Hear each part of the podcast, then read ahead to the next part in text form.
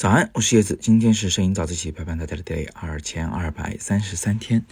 那今天呢，想给大家先看一张照片啊，这张照片是用 OPPO 的手机拍摄的，在深圳的海边拍的包子。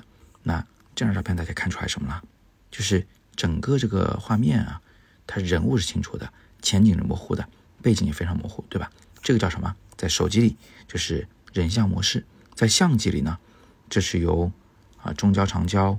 大光圈和走得近带来的小景深效果的背景虚化效果，背景虚化还有前景的虚化呢，确实可以给我们带来很好的视觉享受，至少能让观众看照片的时候把注意力集中到你这个人的身上，不会到处乱看，嗯，不会有这个背景太花里胡哨，从而打扰了主角、打扰了主体的这么一种情况。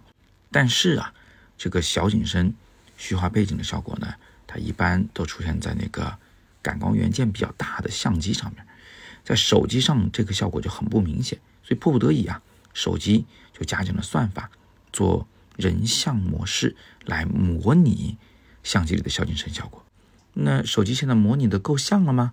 嗯，挺像的了，我可以给它打个八十分。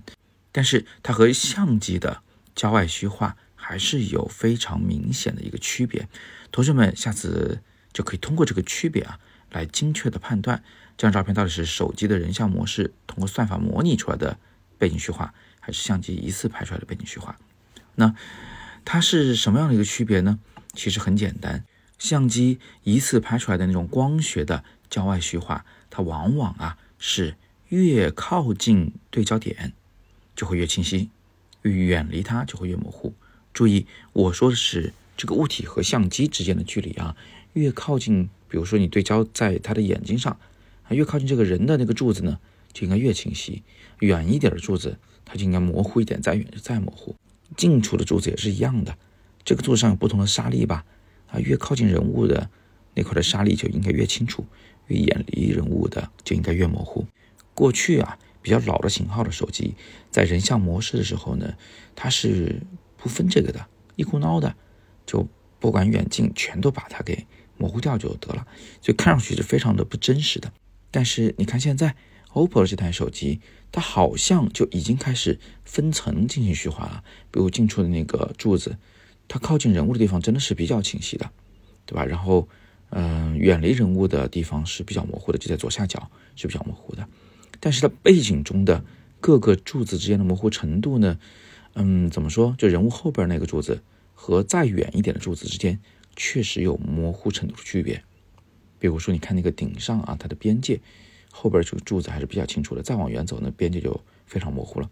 但是再往后数，第二根、第三根、第四根、第五根柱子，就那些越来越远的柱子之间呢，它是没有区别的，它还是一种均匀的、同等程度的模糊。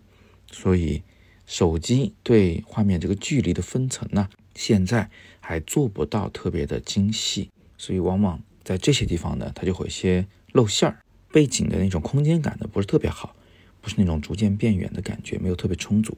那随着未来算法的提升啊，随着这个芯片越来越强啊，或者是我们手机的这个硬件啊，就比如感光元件越来越大，那或许这一现象呢以后还有很大的进步空间，好吧？那今天我就陪大家。这个分析了一下手机和相机的背景模糊到底有什么样的一些区别，希望大家有所收获。我们只有充分了解手中的器材，才知道如何去扬长避短，拍出更真实的、更好看的照片。